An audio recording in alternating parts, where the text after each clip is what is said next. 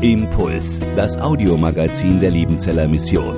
Predigten, Veranstaltungen und Specials weltweit am Leben dran. Impuls zum Nach- und Weiterdenken.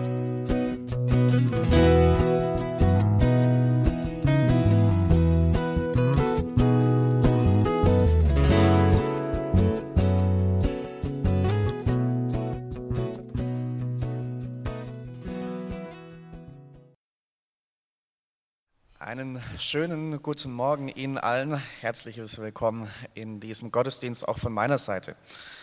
Liebe Gemeinde, es wird häufig in unserer Gesellschaft über Werte diskutiert. Kernwerte, die ein Unternehmen, eine Organisation ausmachen. Und da wird viel Mühe und Arbeit reingesteckt, Werte zu definieren, die einer Gruppe von Menschen wichtig sind. Und häufig ist es so, dass Werte dann aufgestellt werden und das die DNA einer Organisation ist. Das, was sie im Kern ausmacht und im Kern auch zusammenhält, das, was alle verbindet und was das Leben des Unternehmens ausmachen soll. Das ist das andere, was dazugehört, neben einer Vision, die man für ein Unternehmen entwickelt, ein Ziel, das man anstrebt, etwas, wo es hingehen soll. Vision und Werte. An beiden Dingen haben wir bei der Liebenzeller Mission in der letzten Zeit auch ziemlich hart gearbeitet und gebetet und überlegt, wo soll es denn hingehen mit unserem Werk und was ist uns auf unserem Weg miteinander wichtig? Wie wollen wir miteinander leben? Und auch wir haben uns Kernwerte gegeben, sieben Stück. Und da geht es zunächst mal los mit Gottvertrauen. Das, was uns an allererster Stelle wichtig ist, dass wir Vertrauen haben zu dem Gott, der dieses Werk bis hierhin geführt hat und es weiterführen wird. Die Treue zu Gottes Wort, der Bibel, ein zweiter wichtiger Wert, an dem wir unbedingt festhalten wollen. Eine dienende Haltung, die wir an den Tag legen wollen, uns gegenseitig dienen, wo wir auch bereit sind, einmal Opfer zu bringen. Wir wollen für Qualität stehen. Das, was wir tun, wollen wir zur Ehre Gottes und zum Segen von Menschen gut machen. Wir wollen andere Menschen befähigen, sie ausrüsten, ihren Auftrag, ihren Part im großen Auftrag Gottes zu finden und sich einzusetzen, wir wollen ihnen Ressourcen und Möglichkeiten dazu in die Hand geben. Wir wollen zukunftsorientiert unsere Arbeit gestalten. Immer auf das hören, wo uns Gott hinführen möchte, was ihm wichtig ist um weiterhin nicht nur am Zahn der Zeit zu bleiben, sondern auch im Herzschlag Gottes für uns und unsere weitere Arbeit. Kernwerte, die uns wichtig sind, die uns verbinden sollen und die uns auszeichnen sollen. Ich habe mich gefragt, was sind eigentlich die Kernwerte unserer Gesellschaft, unserer Kultur insgesamt, in der wir leben? Und ich glaube, so wie unsere Gesellschaft funktioniert, gerade bei uns in Deutschland, da ist der Wert Leistung einer, der ziemlich, ziemlich hoch steht. Wenn du mal in die Welt hinausschaust, dann merkst du, wie viel bei uns auf Leistung aufgebaut ist. Das fängt an in der Schule. Du musst gute Noten in der Grundschule erzielen, um dann auf eine möglichst hohe, weiterführende Schule zu kommen, Richtung Gymnasium. Das geht nicht einfach so. Und dann braucht es Leistung, es braucht gute Noten, um einen guten Ausbildungsplatz oder ein Studium anstreben zu können. Je nach Studium musst du da richtig gute Resultate vorweisen können. Und in Ausbildung und Beruf ist es auch so. Du musst etwas leisten, du musst etwas tun, du musst funktionieren. Du musst liefern, um in bestimmte Positionen zu kommen. Es ist auch in manchen Vereinen so. Ich habe sieben Jahre hinweg in einem Musikverein im Spielmanns- und Fanfarenzug in meinem Heimatort Hemmingen gespielt, Querflöte gespielt. Und da war es auch so, wenn man die große Aufmerksamkeit haben wollte, wenn man auch schnell in den aktiven Bereich kommen wollte, dann musste man richtig gut sein. Dann musste man etwas vorweisen können musikalisch. Dann musst du dranbleiben im Üben der Stücke und musst regelmäßig zu den gemeinsamen Proben gehen. Anders geht es nicht. Leistung ist gefordert. Wir müssen funktionieren. Wir müssen etwas tun. Und ich glaube, das steckt ganz, ganz tief in uns drin. Aber ich glaube auch, dass es nicht neu ist, dieses Phänomen. Ich glaube, dass dieser Wert der Leistung schon vor Jahrzehnten, Jahrhunderten und Jahrtausenden in Menschen drin steckte.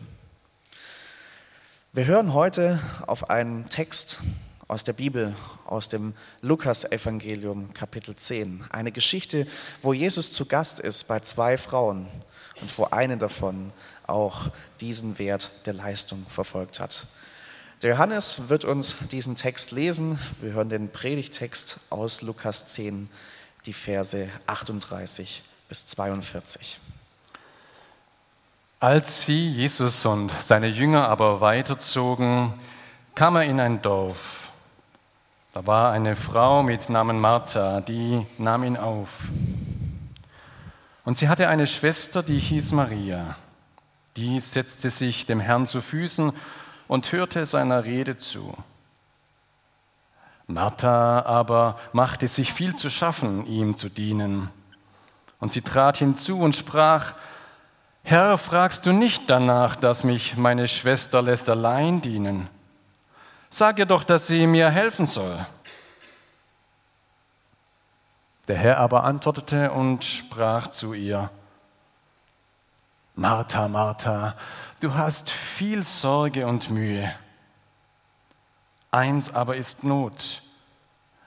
Maria hat das gute Teil erwählt, das soll nicht von ihr genommen werden. Soweit dieser Text aus Lukas 10. Jesus besucht zwei Frauen.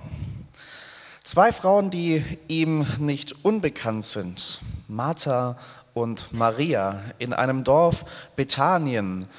Und zu den beiden Schwestern gehörte noch ein Bruder, der Lazarus, der aber in dieser Begebenheit nicht erwähnt wird. Es ist wahrscheinlich, dass Jesus mit seinen zwölf Jüngern hinkommt zu zwei Frauen, die nicht gerade die Ärmsten waren.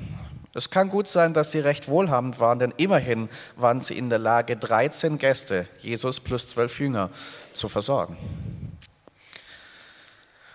Und im Johannesevangelium lesen wir später, wie Jesus diese Menschen lieb hat. Martha, Maria und ihren Bruder Lazarus. Sie waren herzlich verbunden miteinander. Sie waren sich nicht unbekannt. Und dann kommt Jesus mit seinen Jüngern in dieses Haus. Und Martha hatte schon bestimmt Zeit, lange Zeit davor mit den Vorbereitungen angefangen. Wenn sich so ein hoher Besuch ankündigt, dann muss man da auch was bieten. Dann muss da ein gutes Essen auf den Tisch, Gastfreundschaft in dieser Gesellschaft damals auch ein sehr hohes Gut. Und dann hat, hat sie alles vorbereitet, stelle ich mir vor. Und in diesem Text heißt es ja auch, selbst als Jesus mit seinen Jüngern da war, da ist sie noch mit allem Möglichen im Haushalt beschäftigt. Guckt, dass die Jünger und Jesus es gut haben, dass sie einen richtig angenehmen Aufenthalt hier haben und sich wohlfühlen.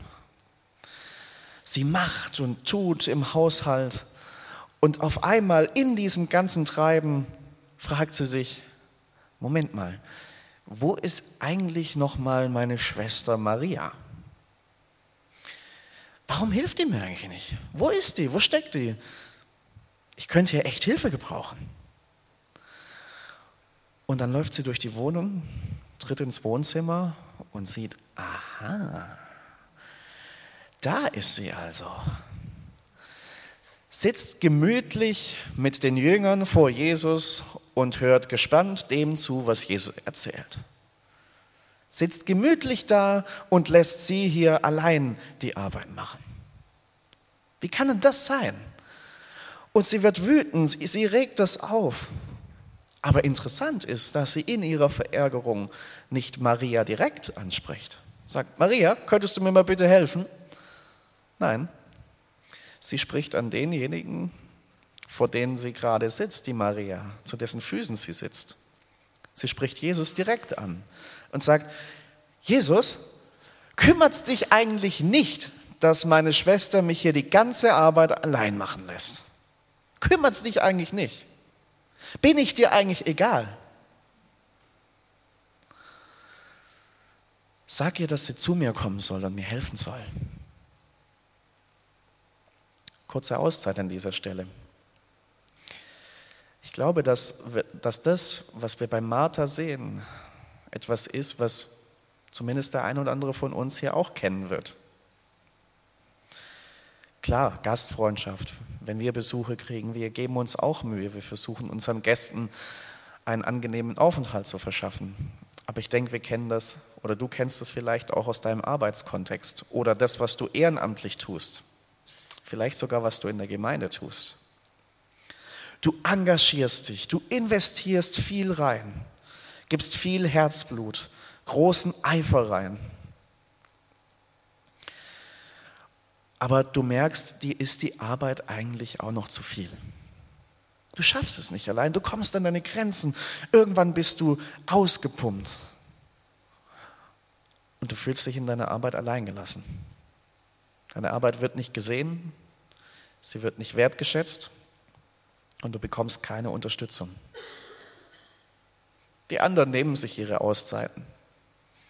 Aber du, du arbeitest und arbeitest und arbeitest.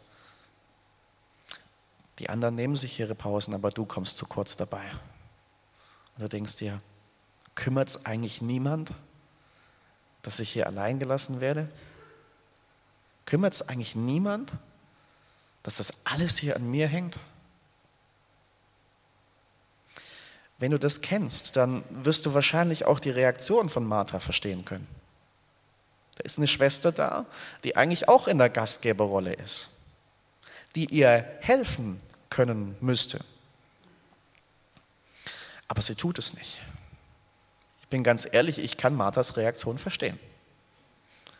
Ich kann verstehen, dass sie so reagiert und auch zu Jesus sagt, hey, kümmert's dich nicht. Schick sie doch weg, schick sie zu mir zum Helfen, dann regeln wir das alles kurz und dann kommen wir beide und hören dir zu.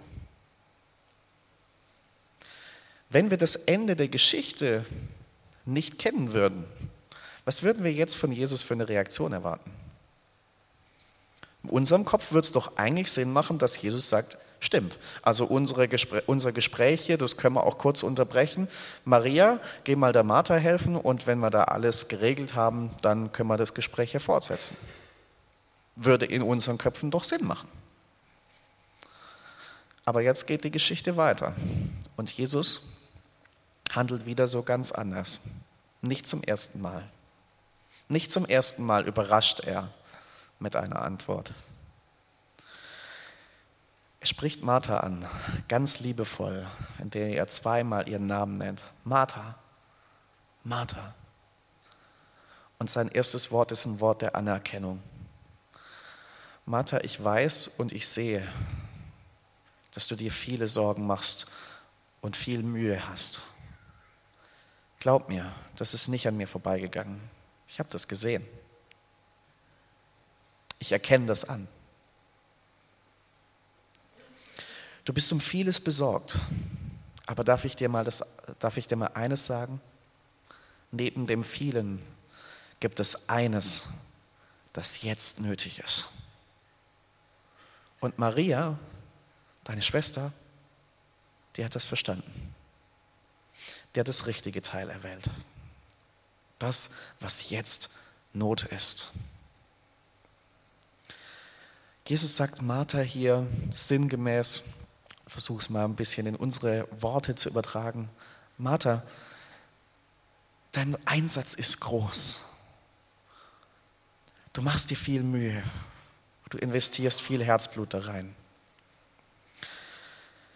Aber weißt du, wenn du so weitermachst, geht dir bald die Puste aus. Wenn du so weitermachst, geht dir bald die Puste aus. Weißt du, bei mir, bei mir, da gilt nicht das Leistungsprinzip. Bei mir gilt zunächst mal das Gnadenprinzip. Und du bist eingeladen, dich, bevor du irgendetwas tust, zu mir zu setzen. Zu mir zu setzen und dich von mir beschenken zu lassen. Und dann geh hin. Und dann kannst du dienen. Jesus sagt hier nicht, dass das, was Martha tut, schlecht ist. Ihm geht es um die Priorität. Er sagt, erst kommt das Hören und dann das Dienen. Erst kommt das Hören, das Sein vor Jesus, das Hören auf ihn, auf seine Worte und dann kommt das Dienen. Und Jesus sagt, weißt du, Martha, nur wer sich zuerst von mir hat beschenken lassen, der hat anderen Menschen auf Dauer auch was zu geben. Nur wer sich zunächst von meinen der Worten der Liebe, der Gnade, der Ermutigung, der Ermahnung, der Zurechtweisung, der Weisheit, wer sich von diesen meinen Worten ansprechen lässt, nur der kann andere Menschen auch mit diesen Worten selbst ansprechen. Nur wer beschenkt wurde, hat etwas zu geben. Nur wer sich von Jesus hat ansprechen lassen, kann andere Menschen ansprechen. Erst kommt das Hören und dann kommt das Dienen. Er sagt Martha, bevor du jetzt weitermachst, setz dich. Setz dich zu mir und lass dich beschenken. Lass dich erfüllen. Und dann steh auf. Und dann diene freudig und aus einer inneren Fülle heraus. Darauf kommt es an. Erst hören, dann dienen. Das war Jesu Botschaft an Martha. Jetzt kommt aber eine spannende Frage. Was hat das Ganze mit uns zu tun? Was machen wir jetzt mit dieser Geschichte, die damals stattgefunden hat? Ich habe es eingangs gesagt, ich glaube, dass auch bei uns der Wert der Leistung sehr, sehr hoch im Kurs steht. Dass wir uns bemühen, uns, uns auch mal wund arbeiten in unseren Dingen, die wir so zu tun haben, sei es beruflich, sei es im Ehrenamt, egal was es ist, oder in der Gemeinde. Wir geben uns Mühe, wir investieren Leidenschaft und Herzblut. Aber manchmal sind wir in einem Hamsterrad drin. Wir, wir müssen funktionieren, müssen funktionieren, müssen Leistung bringen. Und irgendwann geht uns die Puste aus. Kennst du das? Dann hat diese Geschichte, die Jesus hier, die uns hier von Jesus berichtet wird, eine hohe Relevanz für dich. Ich möchte es anhand von drei Beispielen deutlich machen. Zunächst mal, was diese Geschichte für dich ganz persönlich bedeuten kann. In dem, wo bei dir Leistung gefordert ist, in deinem Beruf oder im Studium, in der Ausbildung, in dem Verein, wo du drin bist, wo du dich auch immer engagierst, wo Leistung von dir gefordert ist. Du stehst unter Druck, du machst und tust, aber gefühlt hast du keine Zeit, um dich auch mal hinzusetzen und mal vor Jesus zur Ruhe zu kommen und dich mal beschenken zu lassen, selbst ansprechen zu lassen, selbst füllen zu lassen, damit du dann aufstehen kannst und mit Kraft und Energie und Motivation dienen kannst. Wie geht es dir gerade in deiner Arbeit? Wie geht es dir gerade in deiner Ausbildung, in deinem Studium? Merkst du diesen Leistungsdruck? Merkst du diesen Druck, immer und immer liefern zu müssen? Wenn ja, hast du so einen Platz? Hast du so einen Platz in deinem Alltag, wo du vor Jesus zur Ruhe kommst, sein Wort aufschlägst, mit ihm redest und dich zunächst mal von ihm beschenken lässt, zunächst mal von ihm ansprechen lässt. Wisst ihr, was meine Erfahrung ist? Wenn diese Zeiten ausbleiben, woran das liegen kann. Ich habe mich lange gefragt, warum tue ich mich manchmal so schwer damit? Warum tue ich mir manchmal so schwer damit, meine Routine, das, was ich zu tun habe, zu unterbrechen, meine To-Do-Listen mal wegzulegen und vor Jesus mal zur Ruhe zu kommen? Eine Sache, die ich entdeckt habe, und ich weiß nicht, vielleicht geht es dir ähnlich, warum ich mich so schwer tue, Zeit bei Jesus zu verbringen, fühlt sich manchmal so an, als würde man gerade nichts tun. Zeit mit Jesus zu verbringen, fühlt sich manchmal so an, als würdest du gerade nichts tun. Und du denkst, das kannst du dir eigentlich nicht leisten. Bei dem, was du alles noch machen musst, was du alles bis zu welchem Datum noch fertigstellen musst, das geht jetzt nicht, das passt jetzt nicht rein. Ich kann mich jetzt nicht ausruhen. Aber wisst ihr, diesen Platz immer wieder aufzusuchen, das ist erstmal das Wichtigste. Das Wichtigste, was wir tun können in unserem Leben. Denn nur dann kannst du auf Dauer, auf die lange Strecke hin aufstehen, losgehen und dienen. Wie geht es dir gerade persönlich? Wie gehst du mit deinem Leistungsdruck um? Gibt es noch einen Punkt in deinem Leben, wo du dich vor Jesus hinsetzt, wie die Maria, auf ihn hörst und dich von ihm beschenken lässt? Das kann eine Relevanz haben für dich ganz persönlich, aber auch wenn du dich in eine Gemeinde einbringst, wenn du ein Gemeindemitarbeiter bist oder auch eine Leitungsrolle in der Gemeinde hast. Da gilt das Gleiche. Auch da kannst du Druck erleben. Und ich möchte euch an der Stelle etwas Persönliches erzählen. Dezember und Anfang Januar war bei mir eine sehr, sehr volle Zeit. Im Dezember ist es so üblich mit Advents- und Weihnachtszeit, Weihnachtsfeiern, Gottesdienste und das Ganze, was damit zusammenhängt, was vorzubereiten ist, was zu machen ist. Und dann war ich im Weihnachtsurlaub, also nach Weihnachten, über den Jahreswechsel habe ich Urlaub gehabt und habe mir schon gedacht, als ich zurückkam, ich weiß nicht, wie lang mein Tank noch reicht. Ich weiß nicht, war, der, war die Pause zu kurz? Halte ich das durch? Und die ersten zwei Arbeitswochen im Januar, die waren wieder knallvoll. Und ich habe gemerkt, mir geht die Kraft aus. Ich bin morgens aufgestanden, später als ich ursprünglich geplant hatte, saß im Büro, nach einer Stunde war ich wieder so platt, dass ich auch hätte ins Bett gehen können. Und dann habe ich eine Woche Pause machen dürfen. Ich bin nach Hause gefahren zu meinen Eltern und ähm, habe eine Woche mir Ruhe gegönnt und habe auch darüber nachgedacht, wie bist du eigentlich in diese Situation gekommen? Was hat vielleicht von deiner Seite dazu geführt, dass du in dieser Erschöpfung gelandet bist?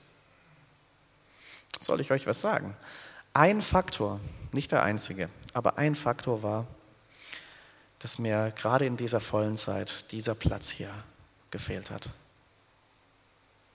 Dass mir dieser Platz gefehlt hat und ich bei, bei meinen ganzen Dingen, die ich zu erledigen hatte, nicht mehr die Zeit hatte, um einfach nur bei Jesus zu sein. Um bei ihm zu hören, weißt du, Sascha, geh mal raus aus deinem Hamsterrad, komm mal zur Ruhe. Hör mal wieder neu persönlich drauf, was ich dir zu sagen habe. Ich definiere dich nicht nach Leistung. Ich liebe dich, egal was du leistest. Und ich möchte dich ermutigen ich möchte das geben, was du für deine Situation jetzt brauchst. Vielleicht brauchst du auch in manchen Dingen Korrektur. Auch die kriegst du bei mir. Die kriegst du aber nur dann, wenn du mal einen Schritt aus diesem Hamsterrad rausmachst und bei mir zur Ruhe kommst. Dann gebe ich es dir. Dann spreche ich zu dir und beschenke dich und fülle dich und gebe dir das, was du brauchst dann kannst du aufstehen und dienen. Aber zunächst heißt es, komm her zu mir, wenn du mühselig und beladen bist. Ich will dir Ruhe geben. Ich will dich erquicken. Erst hören und dann dienen. Das gilt auch für dich in den Aufgaben, wo du in der Gemeinde drin bist, sei es ehren- oder hauptamtlich, sei es einfach nur eine Mitarbeiterfunktion oder eine leitende Funktion. Ich sage euch mal einen persönlichen Eindruck. Mich beschleicht manchmal die Sorge, dass unser Theolo unsere theologische Prägung viele Macher produziert, aber nur wenig Tiefgänger. Ich habe manchmal die Sorge, und ich bin mir nicht sicher, ob ich damit richtig liege oder falsch liege. Es ist einfach nur ein Eindruck und eine Sorge, die mich beschleicht, dass wir viele Macher produzieren, aber wenig Tiefgänger, die es gelernt haben, vor Jesus zu sein, sich zunächst von ihm beschenken und füllen zu lassen und dann zu gehen, zu geben und zu dienen. Das ist wichtig für dich, auch ihr, die ihr Studenten seid. Es ist viel, was ihr zu tun habt und viel, was auf euch zukommen wird, wenn ihr hier die Hochschule oder die Akademie verlasst. Hört mir gut zu. Bitte macht in eurem Leben, auch in eurem Dienstleben, überall Abstriche, wenn es sein muss, aber niemals bei dem, was es darum gilt, vor Jesus zu sein. Diese Zeit schützt euch, diese Zeit wahrt euch haltet die Beziehung zu Jesus lebendig. Und das gilt nicht nur für uns Einzelne, sondern für unsere Gemeinden insgesamt. Lasst uns zunächst Hörende sein. Immer wieder neu darauf zu hören, Jesus, was hast du vor mit uns als Gemeinde? Wo willst du mit uns hin in der Zukunft? Und dann wollen wir die folgen. Und dann wollen wir uns für dich und für deine Menschen einsetzen. Drei Gruppen oder drei Aspekte, wo es diese Geschichte von Martha und Maria eine Relevanz hat. Für dich persönlich, für dich als Gemeindemitarbeiter und für die Gemeinde insgesamt. Wie kann das jetzt praktisch aussehen? Nun, es kann so aussehen, ein Weg, wie du diesen Platz findest in deinem Leben, ist regelmäßig in die Gemeinde zu kommen, in den Gottesdienst zu kommen. Wir kommen nicht hierher, weil wir Sonntagvormittags nichts Besseres zu tun hätten. Oder weil wir eh nicht so Bock auf Ausschlafen am Wochenende haben. Wir kommen hierher, um in allererster Linie Jesus zu begegnen, uns hinzusetzen vor ihm und bei ihm zur Ruhe zu kommen, vor ihm füllen und beschenken zu lassen, damit wir dann aus diesem Raum rausgehen können und der Welt um uns herum etwas zu geben haben. Das ist der Grund, das kannst du tun und dazu ermutige ich dich sehr. Und in den Gemeindekreisen, wo du drin bist, oder im Leitungskreis, hört immer wieder zusammen auf Gottes Wort, auf Impulse aus der Bibel und betet zusammen. Gerade auch da, wo es um wichtige Entscheidungen geht. Sag, Jesus, wir wollen auf dein Wort hören und deinen Weg gehen. Aber über allem gilt das für dich ganz persönlich, dass du in deinem Leben einen Platz findest, wo du regelmäßig hinkommst, um vor Jesus zu sein. Das soll dieser Stuhl symbolisieren hier. Einen Platz, such dir einen Platz in deiner Wohnung oder in deinem Umfeld, in deinem privaten, an dem du dich wohlfühlst, an dem du gerne bist. Bei mir ist es mein bequemes Sofa in meinem Wohnzimmer, wo ich mich versuche, morgen für morgen hinzusetzen, um Zeit mit Jesus zu verbringen. Vielleicht ist es für dich auch das Sofa oder ein anderer bequemer Stuhl in deiner Wohnung. Vielleicht ist es die Terrasse, der Garten. Irgendwo in der Natur, vielleicht ist dein Weg auch ein Spaziergang rauszumachen, zu laufen, unterwegs zu sein. Aber finde einen Platz, wo du gerne bist, wo du dich wohlfühlst, aber wo du auch nicht so abgelenkt bist, wo du dich auf Jesus konzentrieren kannst und Abstand nehmen kannst von dem, was sonst so von dir gefordert ist. Und dann nimm dir die Bibel zur Hand. Schlag sein Wort auf. Lies einen Abschnitt. Trag dir das, was dir wichtig geworden ist, in ein kleines Notizbuch ein, um es weiter zu behalten. Und dann verbring Zeit im Gespräch mit Gott. Das wird dich stärken, das wird dich füllen, damit du dienen kannst. Ich möchte dir zum Abschluss dieser Predigt, wo ich mir gedacht habe, wie schließe ich das Ganze ab? Ich möchte ja ein paar Beispiele geben, wo Gott in meinem Stuhl zu mir gesprochen hat und wie das mein Leben verändert hat. Und ich glaube, es kann auch dein Leben verändern. Ich habe euch von meiner leichten Erschöpfungsphase erzählt. Da habe ich auch versucht, viel auf Jesus zu hören, auf sein Wort. Und da bin ich über einen Vers gestolpert, der genau in meiner Situation gesprochen hat. Jakobus 4, Vers 8. Naht euch zu Gott, so naht er sich zu euch. Und mir ging auf, genau das war es, was mir in der stressigen Phase gefehlt hat. Dass ich mich zu Gott nahe und mit ihm verbunden bin. Du entscheidest, wie intakt und wie lebendig und wie innig deine Beziehung zu Gott ist. Gott ist immer da. Du entscheidest, wie nah du ihm kommen willst.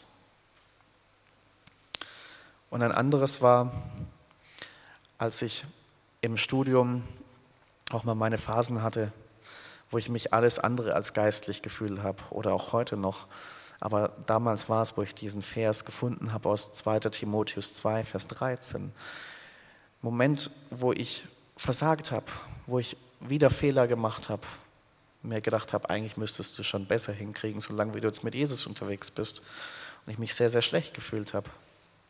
2 Timotheus 2, 13 sind wie untreu so bleibt er doch treu, denn er kann sich selbst nicht verleugnen. Es gehört zu Gottes Wesen, dass er treu ist. Er kann nicht anders. Gut, er ist allmächtig, er kann anders, aber er will nicht anders. Er will treu sein. Darauf hat er sich festgelegt. Und er hält dir die Treue, auch wenn du ihm untreu bist. Und das war etwas, was mir so viel Befreiung gegeben hat in diesem Moment, als ich vor Jesus saß. Und dann in einem anderen Moment habe ich mir Gedanken gemacht über Menschen, die mir wichtig waren.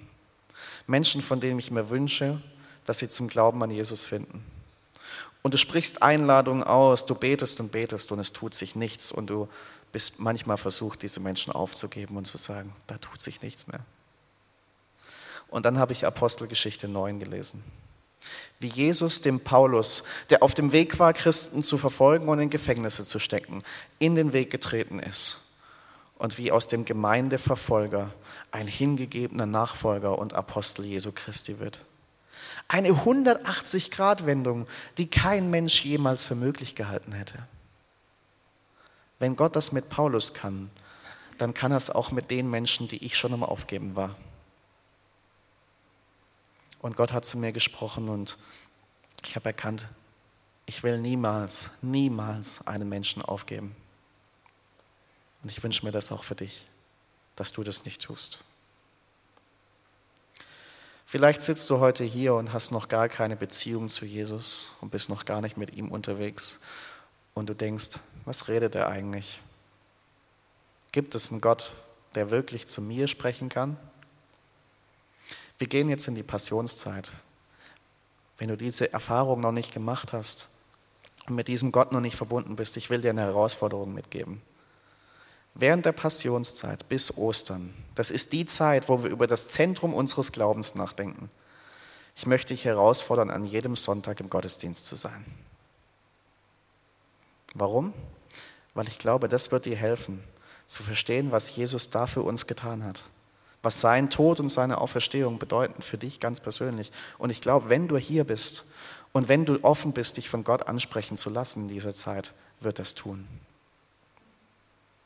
Und dann kann diese Passionszeit vielleicht der Moment werden, der dein Leben für immer verändert. Und für euch alle, die ihr schon eine Beziehung zu Jesus habt, möchte ich dich zum Schluss fragen, wo ist dein Stuhl? Wo ist der Platz in deinem Leben, an dem du auf Jesus hörst? Wann ist die Zeit, die du vor ihm verbringst, sein Wort liest, mit ihm im Gespräch bist? Wenn du das nicht hast, dann bitte ich dich, mach's nicht wie die Martha, die im Hamsterrad bleiben wollte, sondern mach's wie die Maria, die sich bewusst rausreißt, die sich hinsetzt, die erst hört, sich von Jesus beschenken lässt und dann hingeht, um zu dienen. Denn nur, wenn du dich zuerst von Jesus beschenken lässt, hast du anderen was zu geben. Und nur wenn du dich von seinen Worten der Liebe, Gnade, Barmherzigkeit, aber auch Ermahnung, Korrektur und Weisheit ansprechen lässt, kannst du auch andere Menschen ansprechen. Erst hören, dann dienen. Amen.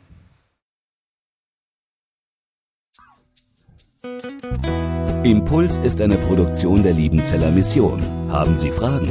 Würden Sie gerne mehr wissen? Ausführliche Informationen und Kontaktadressen finden Sie im Internet unter www.liebenzell.org. Die Liebenzeller Mission produziert ebenfalls das Fernsehmagazin Weltweit am Leben dran. Informationen zur Sendung und zum Empfang gibt es unter www.weltweit-magazin.de.